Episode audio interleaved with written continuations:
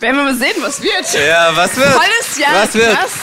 Hey, was für ein krasses Jahr liegt hinter uns und wenn man so diesen Clip sieht, da stellt man fest, ICF ist eine richtig traditionelle Kirche, oder? Wer sagt Amen? ICF eine traditionelle Kirche? Dresden, seid ihr eine traditionelle Kirche? Ja, sind wir. Also wir haben Tradition, wir feiern Ostern, wir feiern Weihnachten und wir haben noch eine Tradition, nämlich, dass wir immer am ersten Sonntag des Jahres über die Jahreslosung sprechen. Wer von euch kennt die Jahreslosung? Sie heißt dieses Jahr, alles, was ihr tut, geschehe in Liebe. Und ich habe die zum ersten Mal gelesen, habe so gedacht, so oh, langweilig. Ich dachte, er kennt doch jeder, schon drüber gepredigt und so. Aber es ist so gut, diese Jahreslosung zu haben. Eine Losung ist sowas wie eine Parole, wie ein Schlüsselwort. Wenn man früher in Burgen gegangen ist und die gewisse Leute nicht reinhaben wollten und die Tür geschlossen waren, brauchte man ein Codewort, brauchte man eine Parole, um reinzukommen. Und diese Parole für dieses Jahr soll sein für uns, alles, was, was ihr tut, geschehe in Liebe. Andere Übersetzungen sagen, lasst euch in allem von der Liebe leiten, lasst euch von der Liebe antreiben, von der Liebe in etwas hineinschieben. Und wisst ihr was? Ähm, ich frage mich immer bei so Sätzen, wer hat das geschrieben? Und den Satz, der ist, äh, der ist ein Zitat von Paulus. Und wisst ihr, was ich an Paulus überhaupt nicht mag? Wenn er über Liebe redet, ist okay, aber an diesem Satz mag ich ein Wort nicht. Und das ist alles. Also es gibt gewisse Dinge, die ich liebe. Aber gibt es so Dinge, die ihr nicht liebt, wo er sagt, die, die auch zu diesem Alles gehören? Nach zwei Wochen Winterferien morgens in die Schule zu gehen. Oder? Tut es mit Liebe. Ich habe Eltern gehört, die haben noch nicht mal Bock, morgen auf Arbeit zu gehen. Ganz ehrlicherweise. Also Confessions, ging mir Donnerstag auch so, ganz ehrlich. Ähm, oder wenn du sagst, ey, es gibt so viele Dinge, äh, Sp Spüle ausräumen, einräumen, Müll rausbringen, äh, deiner Ex mehr Geld zu bezahlen, als du selber zur Verfügung hast. Also es gibt so viele Dinge, wo wir denken, meinst du wirklich alles damit, Paulus? Und warum kann Paulus diesen krassen Satz so sagen? Paulus hat diesen Satz geschrieben in einem Brief an eine Kirche, die in Korinth war. Er ist nach Korinth, ist eine Stadt, ist eine Stadt wie Berlin. Und er ist dorthin gereist, hat bei einem Ehepaar gewohnt, hat gearbeitet, um sich Geld zu verdienen. Und dort hat er diese Kirche gegründet. Und die Kirche ist gewachsen, die wurde größer und die hatte Höhepunkte, die hatte Tiefen, die hatte Probleme und Schwierigkeiten, aber auch richtig krasse Dinge, die mit Gott passiert sind. Und dann ist Paulus weitergegangen, hat andere Gemeinden gegründet und irgendwann ging er zu, äh, hat er fünf oder vier bis fünf Jahre später, hat er einen Brief an diese Kirche geschrieben. Den Brief an die Korinther. Und dort steht im letzten Kapitel dieser Satz drin, alles, was ihr tut, geschehe in Liebe. Stell dir vor, du schreibst eine WhatsApp, eine Nachricht, um einen Freund, eine Freundin zu ermutigen. Und diese Nachricht wird 2000 Jahre später zur Jahreslosung gewählt und im ICF Berlin 2024 gepredigt. Achte drauf, was du schreibst, okay? Genau, und was ist das für ein Mann, der so etwas schreibt? Ja, was ich an Paulus liebe, ist, dass er ein crazy Man war. Der hatte so eine krasse Leidenschaft von dem, wo, wo er von überzeugt war. Und es war nicht so, dass er damit ähm, viele Likes bekommen hat, dass er damit Superstar wurde. Im Gegenteil, er wurde gehasst, er wurde angefeindet, er wurde ähm, ihm wieder, immer wieder Morddrohungen gebracht, er wurde mit Steinen beschmissen, er wurde in die schlimmsten Gefängnisse geworfen. Aber nichts davon hat ihn davon abgehalten, sich für diese Botschaft der Liebe einzusetzen. Das heißt, wenn einer das schreiben kann, dann Paulus, weil er weiß, alles, was ihr tut. Und selbst wenn ihr dafür ins Gefängnis kommt und ausgebuht werdet, gehatet werdet, tut es trotzdem in Liebe. Und er setzt diesen Satz aber nicht nur alleine, das ist jetzt nur ein bisschen vorgeplänkelt jetzt für euch als Kids, dass ihr wisst, wo der Text, äh, wo der Vers herkommt er hat es nicht einfach nur am Ende seines Briefes mal so reingehauen, ja, so ab in die Fresse, sage ich immer, so, ja, so wow, sondern er hat ein paar Kapitel vorher, in Kapitel 13, 1. Korinther 13, wer weiß, was da steht? Sehr gut. Bienchen, weiß es noch jemand? 1. Korinther 13, das bekannteste Kapitel, was es überhaupt gibt, das beliebteste Kapitel, was es überhaupt gibt, wird für alle Hochzeiten gebraucht, ist das Kapitel der Liebe. Was ist Liebe? Wenn du alles hast, das Wichtigste ist die Liebe. Und das ist, da wird Paulus richtig zum Poet. Ihr müsst es unbedingt mal lesen, dieses Kapitel, ja? Aber da taucht er so krass tief ein und erklärt euch, was Liebe eigentlich wirklich bedeutet. Und ganz am Ende schreibt er dann nochmal da dran, deshalb, alles, was ihr tut, ist wichtig, tut es in Liebe. Und ich persönlich weiß jetzt nicht, wie diese eigentlichen Absender, Adressaten damit umgegangen sind, also die Korinther, wie die darauf reagiert haben. Ich habe für mich gesagt, ich nehme diese Challenge an. ich möchte mich dem stellen. Obwohl ich weiß, dass mein ganzes Leben lang ich wahrscheinlich es nicht schaffen werde, es nicht ausreichen wird, möchte ich es trotzdem tun. Und ich glaube, du wirst nie einem Menschen in die Augen schauen, der nicht von Gott geliebt wird. Weil Gott ist der Ursprung der Liebe. Gott ist Liebe in Person. Und wenn wir so über Liebe sprechen, hat jeder von uns irgendeine Vorstellung. Wenn du in die griechische Sprache reingehst, in der das Neue Testament geschrieben ist, hast du für das Wort Liebe 14 verschiedene Begriffe, die unterschiedliche Arten von Liebe kennzeichnen. Und ich habe euch mal vier davon mitgebracht, um sie euch kurz vorzustellen. Das erste oder eine Liebe ist Eros. Das ist die romantische Liebe. Wir kennen das vom Wort Erotik, wenn es so knistert wenn man sich verliebt oder wenn man 25 Jahre verheiratet ist wie wir. Das knistert, das lodert, das brennt. Äh, Eros ist so, man spürt da etwas liegt in der Luft. Das kennen viele und viele ver äh, verbringen mit dem, äh, verbinden mit dem Begriff Liebe genau Eros. Dann gibt es Philia, das ist die Freundesliebe.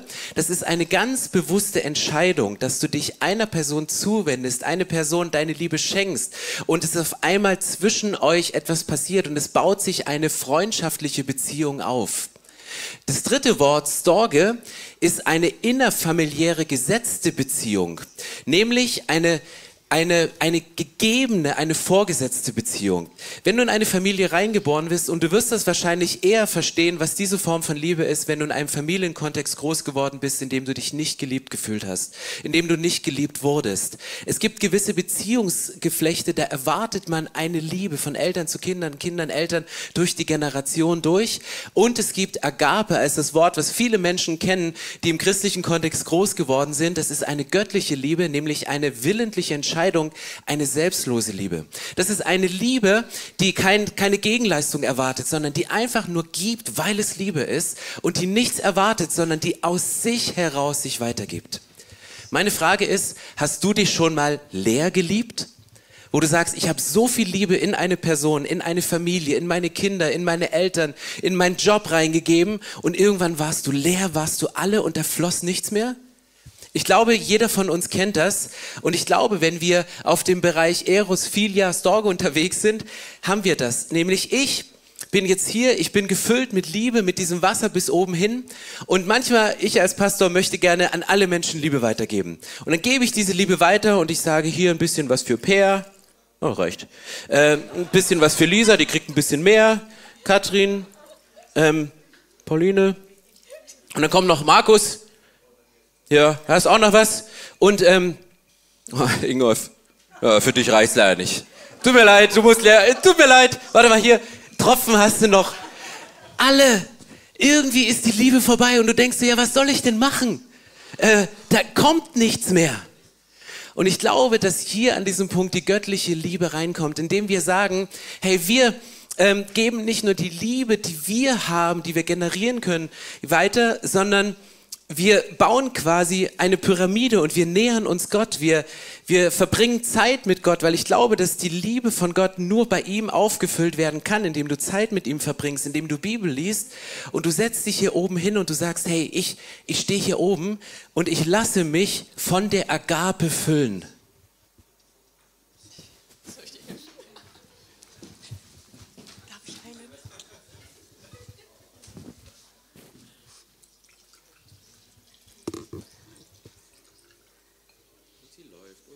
Wir haben es nicht geprobt. Aber es funktioniert, Schatz. hervorragend. Also die ersten Gläser sind fast voll. Bin mal gespannt, wer es gleich abräumt. Austrinken. Und es läuft. Du denkst so, ey, ist noch genug da? Ey, es ist so viel da. Und es läuft. Okay, Sie verstanden? Ich glaube, dass das das Geheimnis ist, sich immer wieder von Gott füllen zu lassen. Die Frage ist, wie geht das jetzt? Ich habe euch drei Bibelverse mitgebracht und ich möchte euch vorlesen. Der erste Bibelvers ist, wer aber nicht liebt, der kennt Gott nicht, denn Gott ist Liebe. Die letzten drei, vier Worte, denn Gott ist Liebe. Gott hat nicht nur Liebe, die er uns geben kann und die irgendwann aufhört, sondern Gott ist Liebe. Das Wesen von Gott ist Liebe. Und das finde ich so krass, weil wenn ich diesen Vers kombiniere mit der Jahreslosung, dass alles, was ihr tut, geschehe in Liebe, könnte man genauso sagen, alles, was ihr tut, macht mit Gott. Lasst euch von Gott antreiben, lasst euch von Gott leiten, lasst euch von Gott in Situationen hineinschieben, weil diese Liebe ist nicht irgendein Gefühl, zu dem ich gerade Bock habe, sondern das ist Gott, der uns antreibt, der uns leitet und da reingeht. Wo bekommst du diese Liebe her? Galaterbrief steht, der nächste Vers. Da steht, dagegen bringt der Geist Gottes in unserem Leben nur Gutes hervor. Liebe, Freude und Frieden, Geduld, Freundlichkeit und Güte, Treue, Nachsicht und Selbstbeherrschung. Wenn du das Neue Testament liest und ein Wort Liebe kommt, ab heute musst du immer rastern und einmal auf Wikipedia gehen, welche der 14 Begriffe von Liebe wird denn hier verwendet. Und die Liebe, die der Heilige Geist ausgießt, das ist die Liebe, die du brauchst, um an andere weiterzugeben. Wir sprechen ja immer von Vater, Sohn und Heiliger Geist. Wenn du dich Gott näherst, geht es in einer genau anderen Richtung. Heiliger Geist, Sohn, Vater. Der Heilige Geist berührt dich, der Heilige Geist überführt dich, erfüllt dich, er bringt dich zu Jesus. Dort kannst du um Sündenvergebung bitten und du landest auf dem Schoß des Vaters.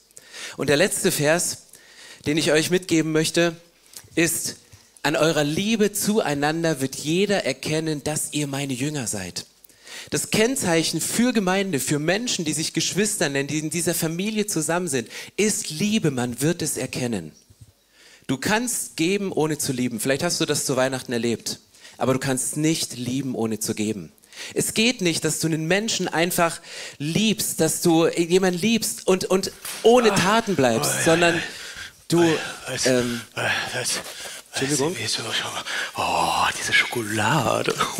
Alles meins. Ähm, äh, meins. Junger Mann, wir haben, oh, Gottes, ja. wir haben ja. Gottesdienst. Oh, hat schon angefangen? Ja, ist oh. schon angefangen, ja. Okay, okay, ich suche mir Platz. Oh, da kann ich nicht sitzen. Kennst du den? Oh, hallo. Okay, ist ja. Oh, ist hier noch Platz? Darf ich mich hier bitte zu spät? Ein bisschen aufdringlich, oder? Das ist okay. Der kam Team kommt ja. schon. Das ist schon ein komischer Vogel. Ja. Oh, oh, Entschuldigung, ich dachte. Ey. Oh ja, danke, oh ja. Ey. Hallo, danke, danke, welcome Tut mir leid. Ey, hallo, hallo super, Betty. Super, danke. Voll gut, Betty, dass ich hier neben dir sitzen kann. Oh, meine Schokolade, mein Schatz. Oh, das ist so toll.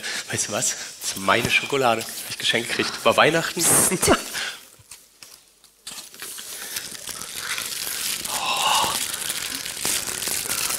Anton, pst. Oh, Im Gottesdienst redet man nicht. Okay, aber flüstern können wir doch. Machen wir bei Stefans Predigten immer so. Ja. Oh, ui, lecker, lecker. Das ist so gut. Das ist Schokolade. Und das ist meine Schokolade, Betty. Guck mal, da gibt's. Die sehen alle gleich aus, aber die sind lecker. Auch. Ja. Oh, ist das gut. Oh, ich lege das mal hier. Du willst doch jetzt nicht die ganze Schokolade alleine aufessen? Äh, das ist meine Schokolade und ähm, die habe ich geschenkt gekriegt und mir passiert ja sonst nie Gutes und, und, und deswegen äh, werde ich sie alles äh, aufessen, komplett alleine. Oh, ist das schön. Das kannst du doch nicht machen. Du weißt doch, dass man teilen muss. Jeder gute Christ weiß das. Teilen? Teilen? Aber wenn ich, wenn ich teile, ich meine, meine meine Schokolade. Ich habe, ich, weißt du, wenn, wenn ich die teile, dann habe ich ja nichts mehr für mich übrig und ja. Das steht doch schon in der Bibel. Bibel? Siebenmal, 77 Mal soll man teilen. Und alle Brote und Fische weggeben. Fische? Und außerdem die letzten fünf Cent, auch wenn du sonst nichts mehr zu Hause hast, die gibst du auch weg. Fünf Cent? Naja, und es gab außerdem zwölf Stämme und zwölf Apostel und zwölf Jünger. Das ist gleich egal. Zwölf Stück Schokolade mindestens. Zwölf Schokolade? Was? Aber. Aber, aber. Ja, aber. Guck mal, ich, ich glaube, wenn jeder an sich selbst denkt, ist für jeden gesorgt. Also brauche ich gar nicht teilen. Oh, das ist ein Gebot. Und an Gebote muss man sich halten. Ja, aber wenn ich, ich kann dir zeigen, wie das geht. Du, okay. Ja, ich mach dir das vor. Aber du benutzt nicht meine Schokolade. Ganz entspannt. Ich habe mein eigenes Weihnachtsgeschenk mitgebracht und ich habe dann nämlich meine Pflicht erfüllt. Okay.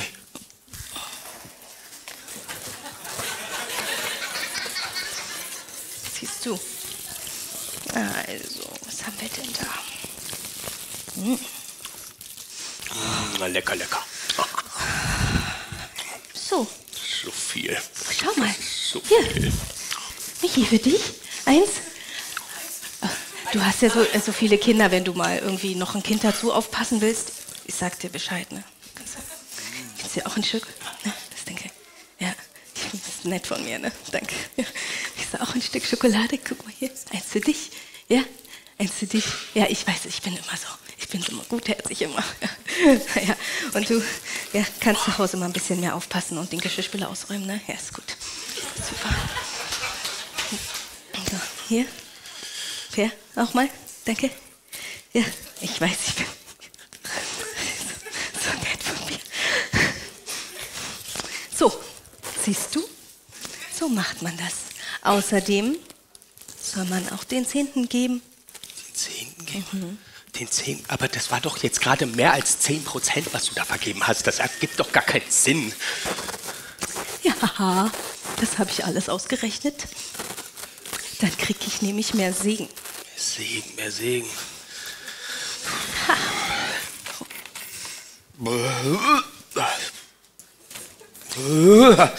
Ähm, Betty? Ich äh, glaube, ich muss auf Klo. Nö, Du kannst doch nicht einfach aufstehen. Äh, doch. Ähm, glaub mir, in diesem Fall äh, ist das wichtig. Ich, Du kannst doch nicht im Gottesdienst rausgehen. Doch, äh, das ja, macht man ich- nicht. Doch, Entschuldigung. Äh, viel Spaß.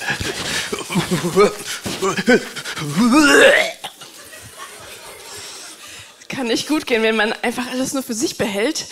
Aber ganz ehrlich, so ein bisschen erinnert er auch an mich. Weißt du, dass man denkt, hey, jetzt habe ich endlich mehr Liebe, die ich von meinen Eltern vielleicht nicht bekommen habe. Oder von, von meinen Arbeitskollegen die Aufmerksamkeit, die Wertschätzung und ja, jetzt, Mann, immer meine Kinder. Mist. oh, jetzt wollte ich gerade das Wichtigste sagen. Aber gehen wir nicht wirklich so damit um zu denken, hey, ich möchte gar nicht von dieser Liebe, die mir Gott jetzt gegeben hat, abgeben. Ich möchte sie für mich behalten. Also ich verstehe diesen jungen Herren hier in der ersten Reihe. Ich verstehe aber auch die... Super. Kriege ich auch einen? Jetzt wo sie... Nee, das ist. Ich, ich frage sie selber. Aber ihr hört schon noch zu, oder? Okay. Aber andererseits, fandet ihr jetzt diese, diese strenge junge Dame da, fandet ihr die besser? Hat die es mehr drauf gehabt? Ich meine, die hat ja hier, äh, David, war lecker die Schokolade, oder? Also du fandest sie toll, oder? Richtig cool war sie. Aber ganz ehrlich, wenn ich nur was gebe, weil ich mich einschlagen möchte, weil ich besser dastehen möchte, weil ich vielleicht denke, jetzt weil ich dem David eine Schokolade gegeben habe und dafür wird er nächsten Sonntag mir vielleicht auch was zurückschenken, ich mehr Segen bekomme, dann steht irgendetwas schief. Und ich habe für mich eine Sache gelernt, wenn es darum geht, wirklich Liebe zu geben. Man fällt ganz schnell von zwei Seiten runter. Es ist, glaube ich, nicht wichtig, was ich gebe, sondern viel, viel wichtiger, wie ich es gebe. Nicht, was ich gebe oder wie viel, sondern wie ich es gebe.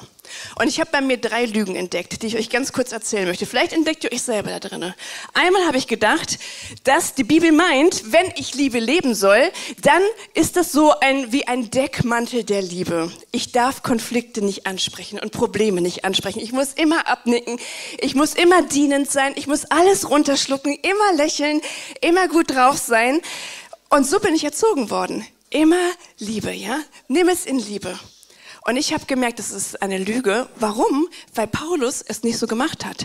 Paulus hat sehr klar und konkret die Korinther angeschrieben, hat gesagt, was bei denen alles schief liegt. Er hat gesagt, mir fehlen die Worte. Was soll ich dazu noch sagen? Ihr macht so viele Dinge schief und er hat sie ermahnt. Er hat gesagt, was falsch liegt, aber nicht, weil er böse auf sie war, sondern in Liebe. Weil er sagte, ey, ihr seid auf dem Holzweg. Und das bedeutet für mich auch nicht, wenn ich Liebe lebe, dass ich einfach alles toleriere, sondern dass ich mit einer Wertschätzung zu Menschen hingehe, ihnen auch etwas sage. Jesus hat das auch gemacht.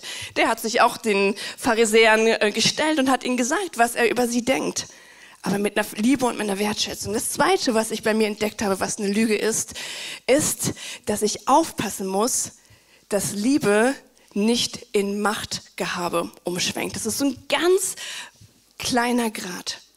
Ja, dass ich denke, da wo ich eine Herzensanliegen habe, dass ich andere Meinungen nicht mehr toleriere, nicht mehr zulasse. Ja, dass ich denke, dass ich in, in Liebe handle, aber eigentlich eigennützig bin. Und das erlebe ich als Elternteil. Das erlebe ich auch mit Kindern. Das erlebe ich in der Gemeinde. Ich habe das zum Beispiel krass beobachtet in Corona-Zeiten, dass in der Familie die eigene Überzeugung so viel wichtiger war, dass man die anderen Überzeugungen in der Familie zum Thema Impfen zum Beispiel nicht akzeptiert hat. Und da ist ein ganz kleiner Grad zwischen, ist das jetzt Liebe oder ist das Machtausübung? Ich war mal in einer Gemeinde, da wurde der ganze Gemeindesaal äh, gestrichen. Der war, glaube ich, größer als der hier, in einem, glaube gelb. Und da war ein Mensch, der sagte am nächsten Sonntag, das finde ich richtig schlimm, diese Farbe. Und dann hat er sich selber auferlegt, ein Umstreichen in der nächsten Woche in ein Lindgrün zu bezahlen. Ist das jetzt Liebe, Leidenschaft? Ist das Macht? Ja, meine eigenen Interessen nachzugehen. Und da zu sehen, hey, ich will es aus Liebe machen und nicht, weil ich letztendlich ähm, von meiner Überzeugung auch andere überzeugen möchte, obwohl sie vielleicht auch was anderes möglich haben. Und das Dritte, was ich bei mir entdeckt habe, Liebe kann ich nicht halbherzig machen. Nicht mit Zähneknirschen und auch nicht ähm, mit, mit, mit äh, weil ich schon immer so gemacht habe, aus einer Tradition heraus. Ich mache sie jetzt seit 20 Jahren Kinderkirche. Und für mich ist immer wieder dieser Grad, mache ich das jetzt, weil ich es schon immer mache oder vielleicht, weil ich dafür bezahlt werde? Oder mache ich es, weil ich eine Liebe dafür habe? Und ja, ich bin manchmal hart an der Grenze und denke, ich habe einfach keine Kraft mehr. Gerade Anfang des Jahres finde ich es immer schwierig, sich wieder zu mobilisieren. Ein neues Jahr und man weiß, was alles kommt. Aber wenn es nur noch ein To-Do ist, dann könnte ich am liebsten jetzt äh, für immer auf Weltreise gehen.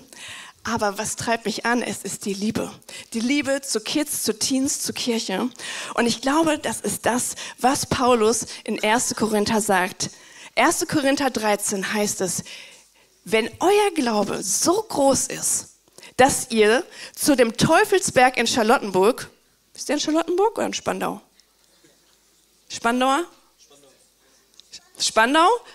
Wenn ich, mein Glaube so groß ist, dass ich sage, lieber Teufelsberg, beweg dich jetzt bitte ins schöne Zehlendorf und es passiert, ich aber keine Liebe dabei habe, nützt mir das nichts. Wenn ich alles, was ich habe, mein Haus, mein, mein Geld, mein Auto, alles, was ich habe, verschenke, aber keine Liebe dabei habe, dann nützt es mir nichts und es bringt auch nichts.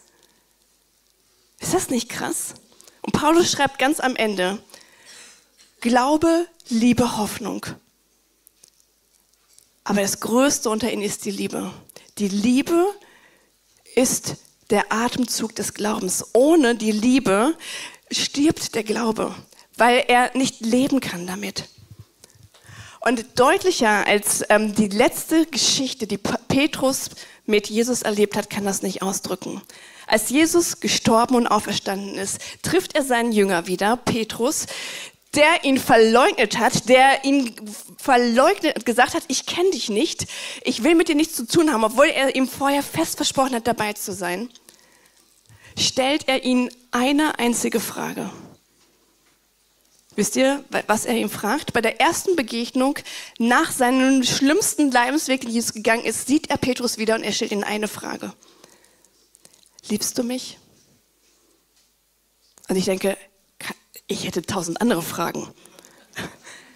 Aber Jesus war nur diese eine einzige Frage wichtig. Liebst du mich? Und er fragt sie nicht einmal, er fragt sie dreimal.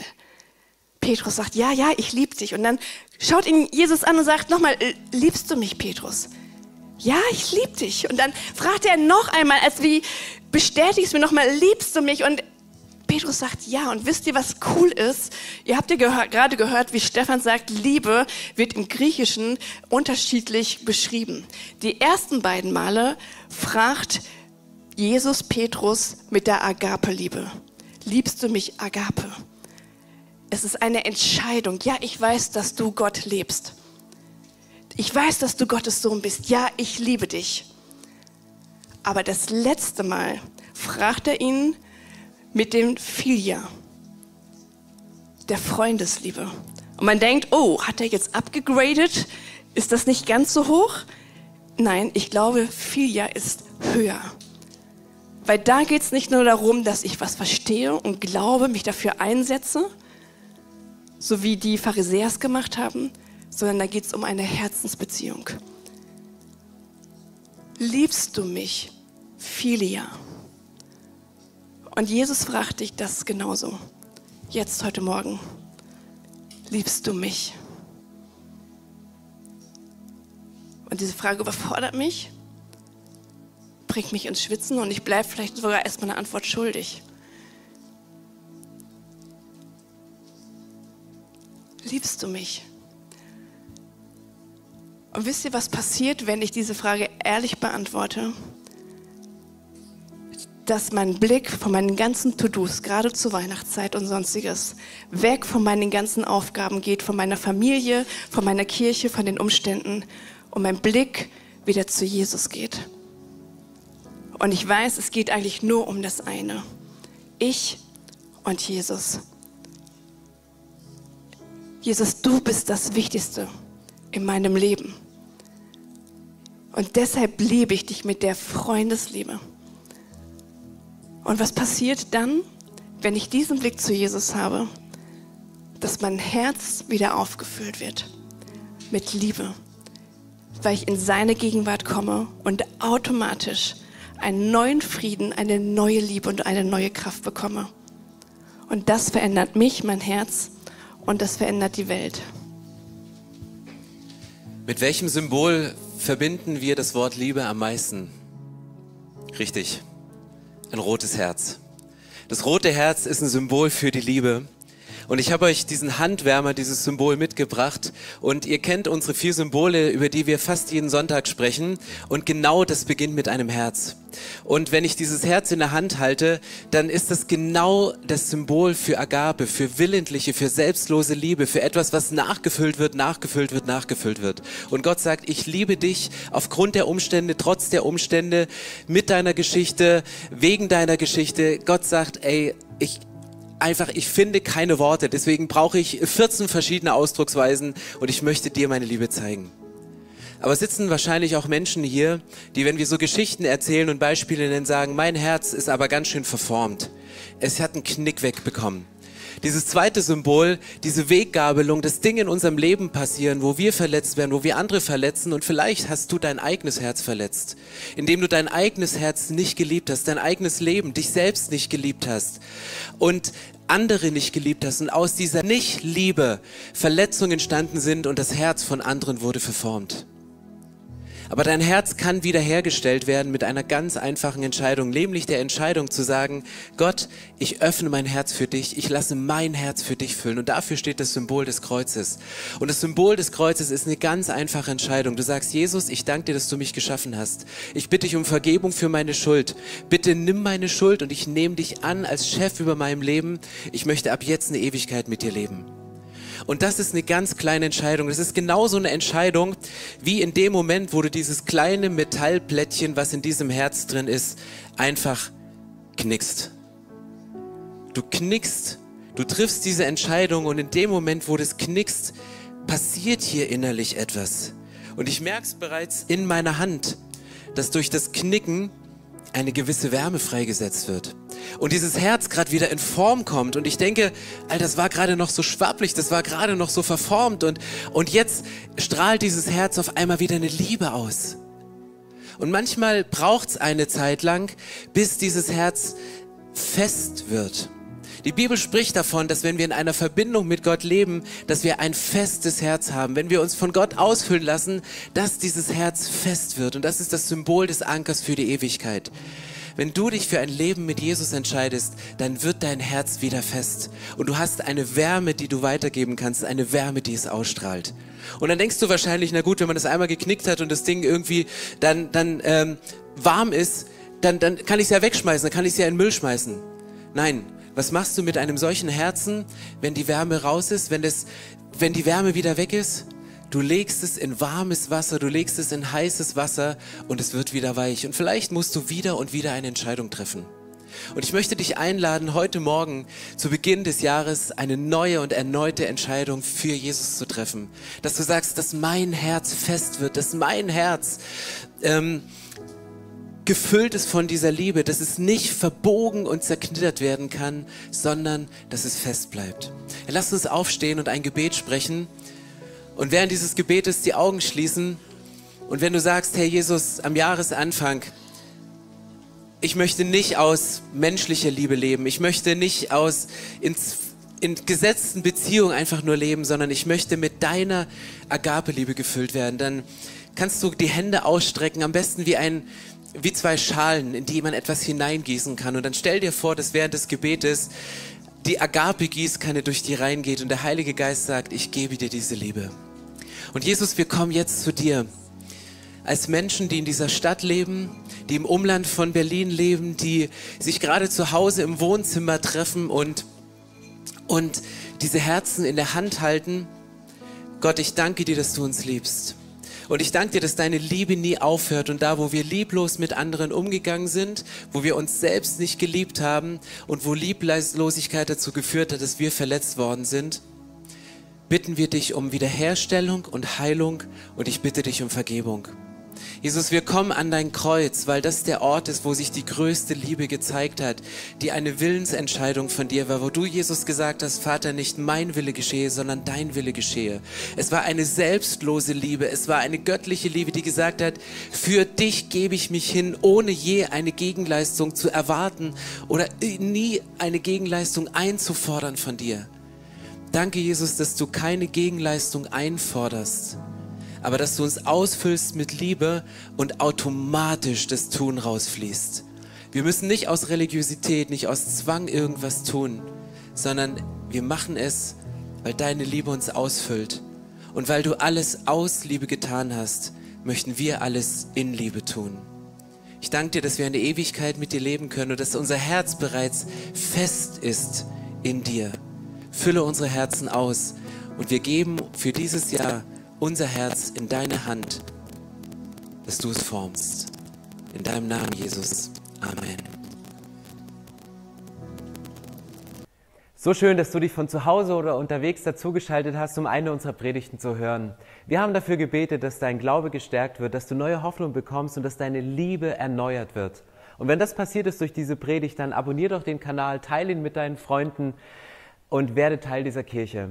Und wenn du sagst, darüber hinaus möchte ich diese Kirche gerne im Gebet und finanziell unterstützen, dann teilst du mit uns einen Traum. Und wir haben einen Traum, dass diese Botschaft von Gottes Liebe und von dem Glauben an ihn nicht nur hier in Berlin bleibt, sondern über die Grenzen der Stadt, über die Grenzen des Landes weit hinausgeht. Dann machst du das mit deinen Gebeten, mit deiner Spende möglich. Vielen, vielen Dank, dass du Teil dieser Kirche bist und lass uns gemeinsam kooperieren, um das Reich Gottes hier in Deutschland zu bauen.